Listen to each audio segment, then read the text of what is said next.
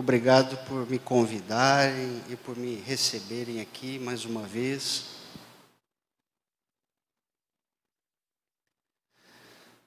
Quando eu recebi esse convite, me pediram para eu elaborar um tema para ser tratado.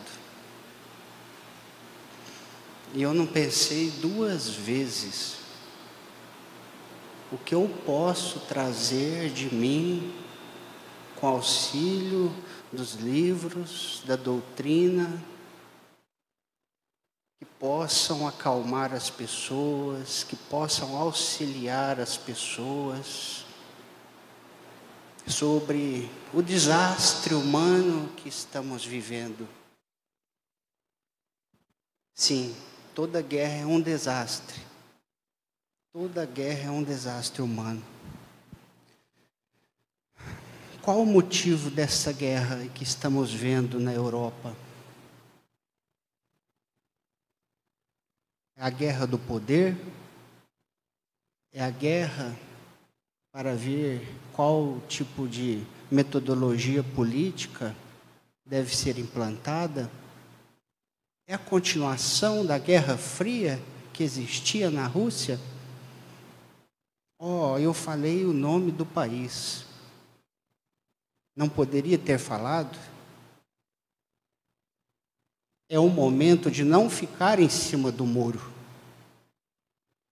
É o momento de não ficar em cima do muro. Não existe motivo para nenhum tipo de guerra, para nenhum tipo de violência, existe motivo plausível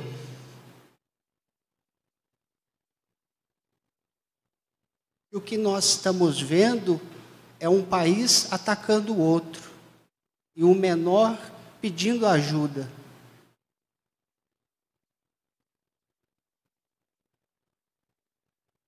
Eu admiro muito as pessoas que são vizinhas e que se deslocam para lá para auxiliar aos refugiados com chá, com uma sopa, com uma carona, com um abrigo.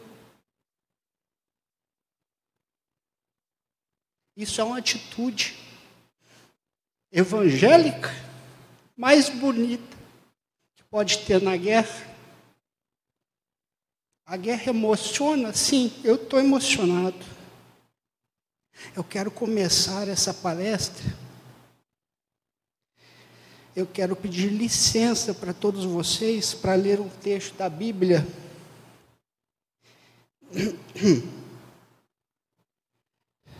São Mateus, capítulo 24, o sermão profético. Tendo Jesus saído do templo, estava partindo, quando se aproximaram dele os seus discípulos, para lhe mostrar as edificações do templo. Em resposta, lhes disse: Não vedes tudo isso? Amém vos digo, que não será deixada aqui pedra sobre pedra que não seja derribada. Ao assentar-se no Monte das Oliveiras, aproximaram-se dele os discípulos, em particular, dizendo: Dize-nos quando serão essas coisas e qual o sinal da tua vinda e da consumação da era? Em resposta, Jesus lhes disse: Vede que ninguém vos engane, pois muitos virão em meu nome dizendo: Eu sou o Cristo, e enganarão a muitos. E estareis na iminência de ouvir de guerras e relatos de guerras. Olhai, não vos alarmeis, pois é necessário acontecer essas coisas, mas ainda não é o fim, pois se levantará nação contra nação, reino contra reino. Haverá fome, terremoto em todos os lugares. Gente, isso é uma fala tão forte que eu nunca vi um palestrante espírita ler essa, essa parte toda e se dispor a comentar, principalmente num momento triste como esse que a gente está vivendo agora. E não é uma fala de qualquer um, é do Mestre. É do Mestre. Vamos refletir sobre tudo isso. Primeira coisa, ele falou que o templo de Jerusalém seria derrubado. Sim, foi derrubado duas vezes. A última vez foi no ano 70 depois de Cristo, pelo imperador Tito. Mas ainda sobrou o muro, que hoje é chamado o Muro das Lamentações.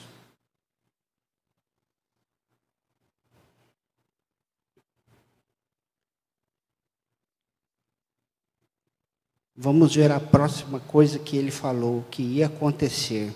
Vede que ninguém vos engane, pois muitos virão em meu nome dizendo: Eu sou Cristo, e enganarão a muitos. Naquela época, a palavra Cristo significava o ungido, ungido de Deus com óleo na testa preparado para dirigir uma religião. Esse era o significado que ele quis expressar. Mas Jesus, em toda a sua sabedoria, sabia que teria outros significados. Mas, estudando esse primeiro significado, eu gostaria de, de pedir para vocês se lembrarem quantas pessoas ungidas ou que se disseram ungidas, abriram religiões e que causaram desastres às pessoas. Existe um, uma religião que foi criada na Califórnia, que de lá se transmutou para, para a América Central, aliás, para a América, América do Sul mesmo, próximo do Brasil e na sua loucura, aquele Cristo. Sim, todo diretor de religião pode ser considerado um Cristo no entendimento dos judeus daquela época. Aquele Cristo fez com que mais de 900 pessoas se suicidassem. Vocês pesquisem isso para quem quiser confirmar no, no Google, na internet. John Tower, era o nome da igreja, John Tower. E os que não morreram, ele matou. Depois se suicidou. E quantas, quantos diretores de religião usam o nome do Cristo para ganhar dinheiro? Para ganhar dinheiro, para enriquecer e viver na luxúria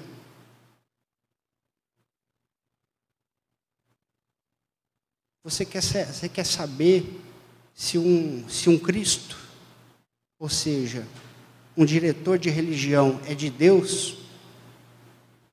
Olhe o que ele faz com o dinheiro que a igreja dele arrebanha, ou que o, com que o centro dele arrebanha, ou melhor, ajunta. Porque é necessário. Muitos ajudam as casas a se manterem. E o excedente é, é para ajudar as, aquelas pessoas que precisam, aquelas pessoas que têm fome. Então é fácil avaliar se aquele Cristo é um falso Cristo. Como está usando o dinheiro? Está pedindo dinheiro demais? Está guardando dinheiro? Está mostrando-se rico de uma hora para outra? É um falso Cristo. Aparecerão falsos cristos e falsos profetas. Quem é um falso profeta? Falando que vem em nome do Cristo. É aquele que também busca o dinheiro, o dinheiro acima de tudo. O verdadeiro profeta trabalha para Deus por amor, por amor às pessoas e trabalha dentro de si a sua renovação interior a sua reforma íntima. Todos nós somos cristãos, temos o compromisso com Jesus de fazer a nossa reforma íntima, de nos esforçar dia a dia. Hoje eu estou com 20, o que eu posso melhorar amanhã? Amanhã eu estarei com 40, o que eu poderei melhorar amanhã? Estarei com 80, o que eu poderei melhorar amanhã? Eu tenho feito alguma coisa que causa prejuízo para o meu próximo? Os meus pensamentos são pensamentos equilibrados? Ou são pensamentos de um guerreiro que faz guerra? Porque a guerra surge de um homem que tem pensamentos belicosos. Você tem pensamentos belicosos? Você é bélico? Você tem uma atitude de alteridade? De aceitar o outro como ele é? De respeitar a religião do outro como ela é? Se surgiu um novo profeta, se surgiu uma nova religião, antes de criticar aquele profeta, aquele Cristo, sim, é um Cristo, porque se tiver na dirigência de uma religião é um Cristo. Mas pode ser um Cristo envenenado pela vaidade, pelo orgulho e pelo egoísmo. Aí você vai ver que não é de Deus. Mas pode ser um Cristo, um enviado de Deus, que se inspira em Jesus, em Deus, faz sua reforma íntima não busca nem um centavo de ninguém, esse você pode confiar. Então, o que nós vemos hoje, quando os discípulos perguntaram a Jesus, dize-nos, quando será o fim dos tempos, ou melhor, o fim da era, como está escrito aqui na tradução do Dr. Haroldo, como será o fim da era? Então vede bem, vede bem quando, quando a árvore está desfolhada e começa a soltar folhas, você sabe que é o início do verão. Da mesma forma, quando você ver essas coisas, você pode ter certeza que é o final da era. O que nós estamos vendo de falsos profetas em todas as religiões, em todas, é grande. Muitos não buscam dinheiro, mas buscam a vaidade. Muitos buscam dinheiro. Muitos não estão nem aí com a verdade. Mas essa casa, como muitas outras, buscam a verdade.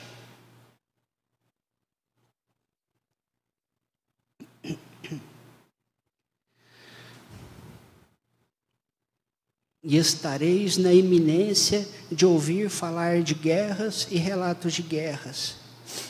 Olhai, não vos alarmeis, porque é necessária. Não vos alarmeis.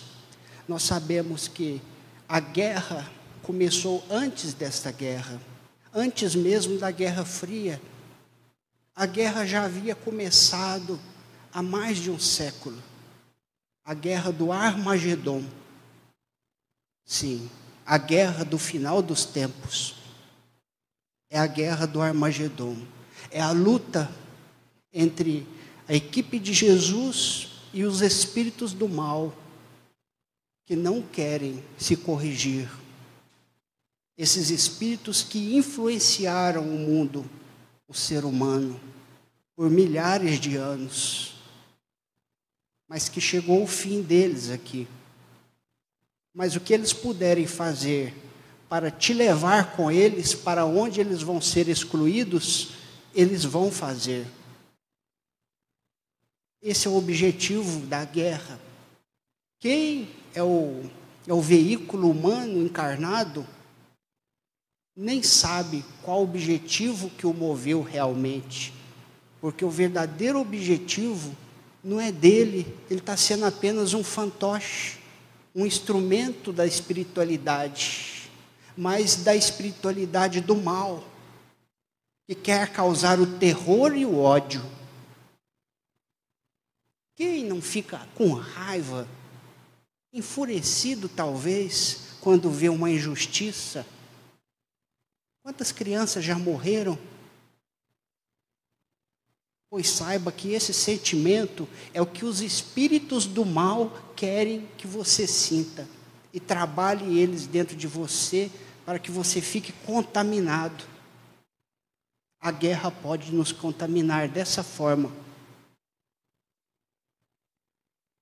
Essa essa guerra arquitetada pelo mal vem de muito tempo não é a primeira, já teve a primeira, a segunda, já teve outras, já teve rumores de guerra na Síria, no Iraque, em tantos lugares, na Palestina, mas não conseguiram fazer a terceira guerra mundial. Jesus falou aqui: vocês vão ver nação se levantar contra nação.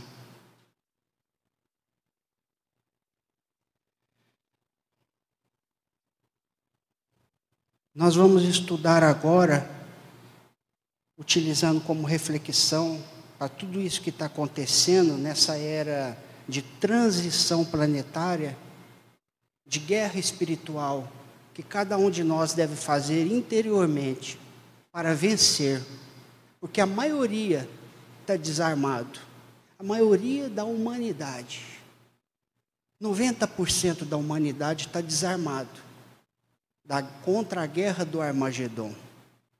E qual é a arma que você vai usar? A verdade, o amor, a fé, a esperança. Essa é a sua arma. A paciência.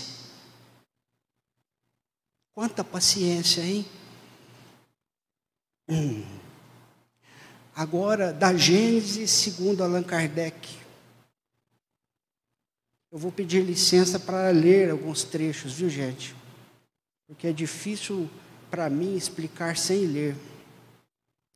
Em um mesmo sistema planetário, isso que eu estou lendo, gente, é do capítulo 18, item 8, uma mensagem do Espírito Aragô para Kardec.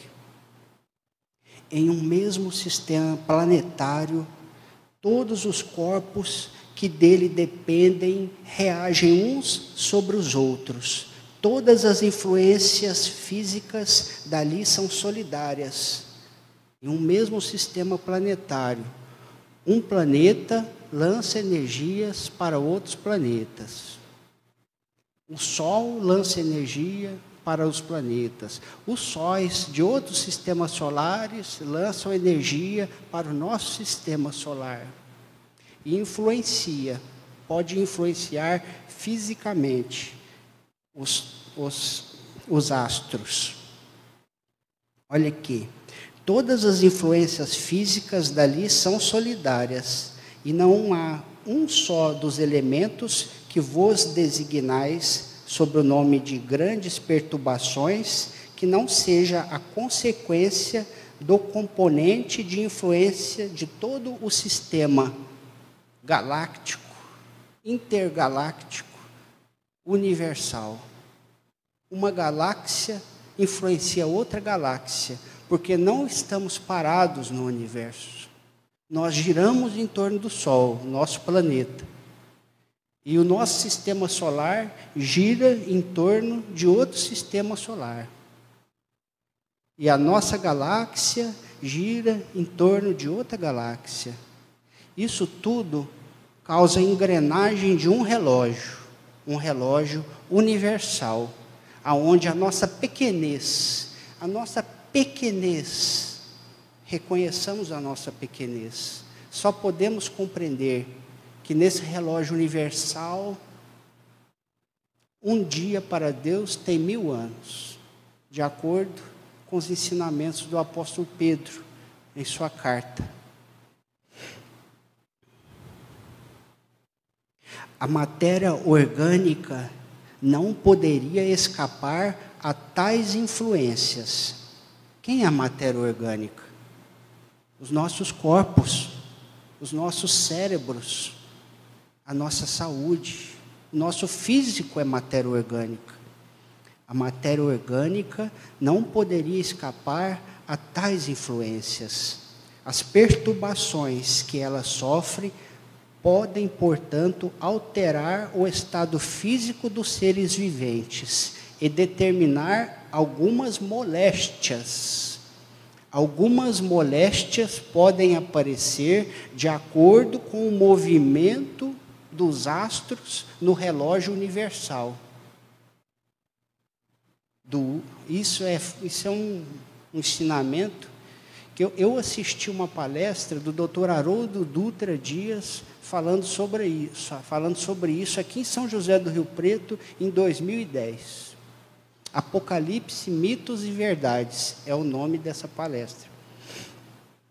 Então, eu me lembrei dela e vi que isso vem bem a calhar. como todos os flagelos são para a inteligência humana um estimulante que impele, por necessidade, a pesquisa dos meios de combatê-los. Porém, a matéria orgânica reage, por sua vez, sobre o espírito. A matéria orgânica reage sobre o espírito. Este, por seu contato e ligação íntima com os elementos materiais, sofre também influências que modificam suas disposições, sem, entretanto, obstar ao seu livre-arbítrio, excitando ou moderando sua atividade.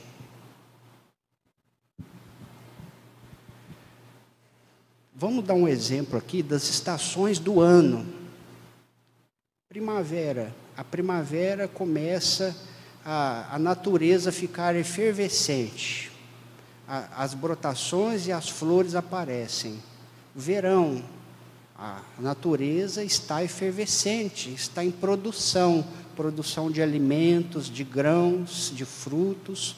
Mas depois vem o outono, a natureza vai diminuindo a sua movimentação, a sua, a sua, seu vigor, seu vigor vai diminuindo, depois vem o inverno, alguns animais entram até em hibernação, para depois reiniciar com a nova primavera.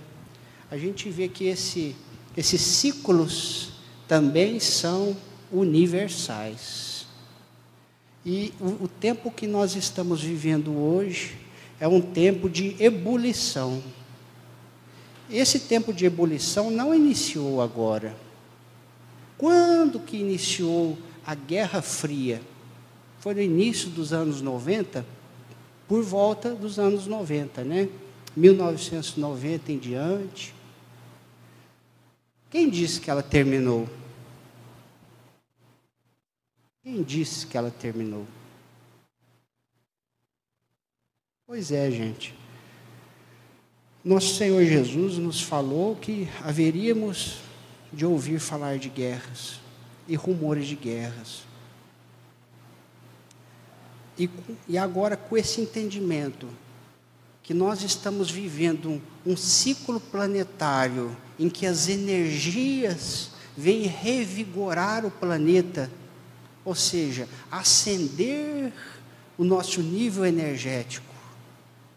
Muitas pessoas se incomodam com isso, principalmente aqueles que são maus. Principalmente aqueles que são maus. Aqueles que são maus vão ficar mais agitados, mais revoltados, mais belicosos, ou pode até entrar. Aqueles que ainda são indecisos podem entrar em depressão, porque são energias. Pensa bem, um quarto um quarto lá no fundo do, do porão, que faz anos que ninguém abre. Como que ele está todo sujo de poeira? Todo sujo de poeira, de aranha, de insetos em geral. Não entra a luz do sol lá, umidade. Aí de repente alguém constrói uma janela bem grande, mas bem grande mesmo, que toma quase toda uma parede. A primeira vez que vai abrir aquela janela, vai entrar aquela lufada de ar, recheada de energia solar, com aquela luz, vai ser tão forte que vai levantar a poeira. Quem estiver lá na hora que abriu a janela, vai sentir alergia da poeira. Vai, vai sentir mal. Mas iniciou a limpeza. Iniciou a limpeza. Então a gente está sentindo mal com a guerra. E com tudo que tem acontecido no mundo, nem terminamos ainda de concluir nosso tratamento contra a pandemia do Covid-19 né? Muitas pessoas sofrendo ainda sobre isso, e agora a guerra. É sinal que essa energia, porque vocês lembram que aqui, ó, em Kardec, a Gênese segundo Allan Kardec, segundo o Espiritismo, fala que essa mudança energética causa até doenças a importância da gente se esforçar na reforma íntima é muito grande. Porque os estímulos que nós vamos ter para nos revoltarmos vão só aumentar. Para nos entristecermos vão só aumentar. Daí veja bem, eu fui uma pessoa boa a vida inteira. Não fiz mal para ninguém, mas também não fiz o bem, mas nunca maltratei ninguém. Sempre trabalhei. Aí veio esses estímulos negativos no mundo, que nós vamos passar a ver isso. Já estamos vendo, né? O que vão fazer contra mim? Vão me deixar mais triste. Eu já não tinha a vontade de auxiliar ninguém em nada. Então isso aí só vai me contribuir para a minha depressão. Eu incito a todos vocês, meus amigos, a buscarem com fé ser alegres, buscar motivo para ser alegres. Sabendo que existe uma pessoa sofrendo lá na Europa e muitos fazendo carnaval aqui, isso não é ser alegre. Tem que ter esse equilíbrio emocional e consciencial. Você vai pular carnaval? Alguns têm essa consciência, fala assim: "Não, eu vou eu vou ficar em retiro interior, porque o mundo precisa da minha prece nesse momento e não da minha farra. Mas eu vou lá julgar quem está pulando carnaval? Não vou, porque eu sei que o nível de consciência do ser humano na Terra é desse tamanho. É desse tamanho. Eu sou melhor do que eles? Não. Eu aprendi só uma coisinha a mais. É seguir o Evangelho de Jesus. E eu estou me dispondo aqui a trazer isso que eu sinto, como forma de incentivo a mudar essa vibração, a buscar colaborar. Só de você ser alegre e buscar a sua renovação interior, você vai auxiliar o seu próximo. Ele vai se animar, ou então ele vai se exemplificar com você. Quando essa guerra vai terminar? Tomara que termine logo. Mas e se levantar nação contra nação?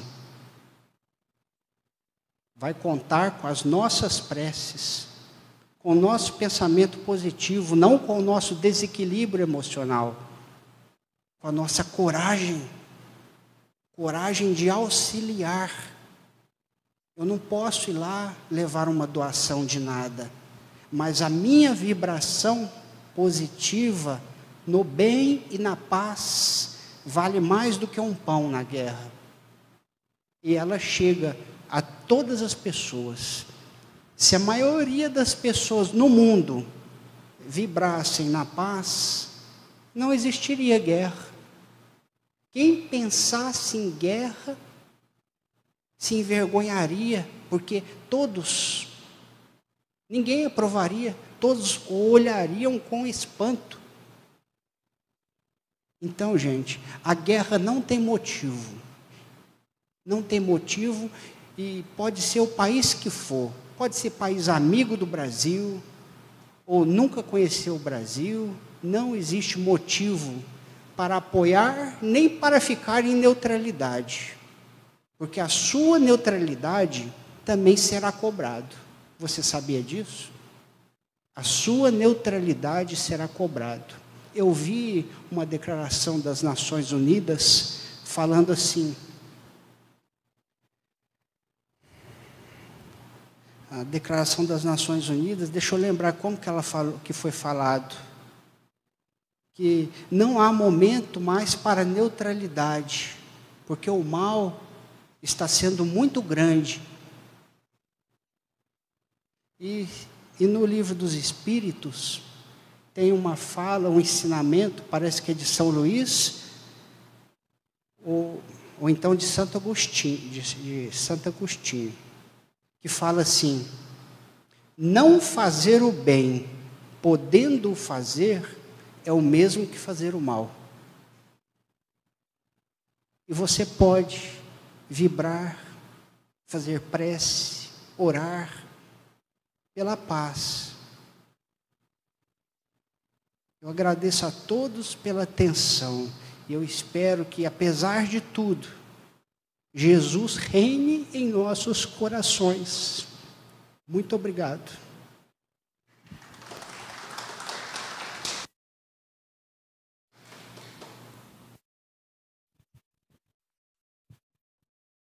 Mateus, muito obrigada, viu, pelas suas palavras.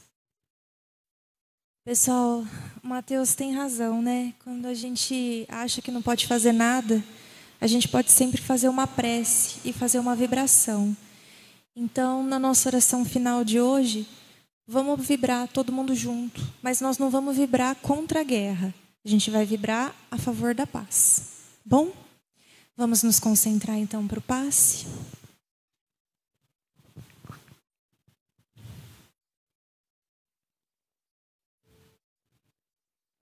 Eu convido a todos, então, mais uma vez a fecharem os seus olhos. Vamos nos sentar agora com a postura ereta, apoiando as nossas mãos sobre as nossas coxas, com as palmas voltadas para cima, em postura de receptividade. Mais uma vez, conectados aos nossos mentores espirituais, vamos inspirar profundamente, captando as emanações fluídicas do passe magnético que já está sendo ministrado pela espiritualidade amiga. Vamos sentindo o alinhamento dos nossos centros de força, a harmonização dos nossos corpos perispirituais. E se houver, Senhor, parasitas, vírus e larvas astrais, rogamos agora as suas remoções com a limpeza energética. Depende de cada um de nós estarmos receptivos para as energias de limpeza e de harmonia. Concentre-se, captando-as, imaginando os seus corpos físico, mental e espiritual em perfeita harmonia. Se a doença mental ou se a doença física se instala em cada um de nós, que nós possamos agora a ser inspirados a aprender com elas, a transmutar as sensações desagradáveis em estímulos e impulsos para nossa evolução e para nossa reforma íntima. Que nas nossas águas sejam depositados agora o remédio que cada um de nós mais necessita.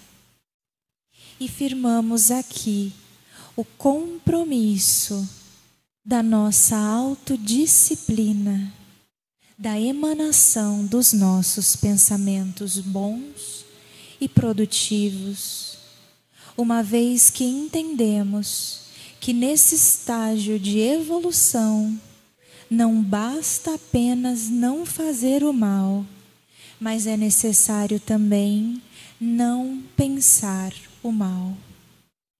E se este pensamento ruim adentrar sobre as nossas cabeças, que tenhamos a atenção de transmutá-lo imediatamente, vibrando em virtudes e correntes do amor e do bem. E agora que tomamos consciência do tanto que recebemos, nos preparamos também para doar aquilo que possuímos de melhor. Vamos todos imaginar juntos o nosso querido planeta Terra. E de cada um dos nossos corações emana agora uma luz muito forte que se une a todos que aqui estão e a todos que estão orando neste momento, encarnados e desencarnados. E essas luzes se confluem em ressonância harmônica e afastam as nuvens densas e escuras que estão envolvendo a psicosfera da Terra, para abrir espaço para que a espiritualidade superior consiga intervir. Doemos as nossas energias anímicas para a abertura dos campos mais sutis, sendo úteis ao processo de paz e de transmutação do nosso planeta. Que essa luz invada a cada um dos lares, limpando todos os cômodos e as pessoas que ali estão que ela se estenda aos nossos vizinhos, à nossa comunidade, aos países, aos estados, aos continentes. Que ela invada nesse momento o coração dos homens ainda não despertos para a doutrina do amor. Que ela invada os corações daqueles que já estão despertos, mas que ainda só ficam na intenção, paralisados durante a ação benevolente.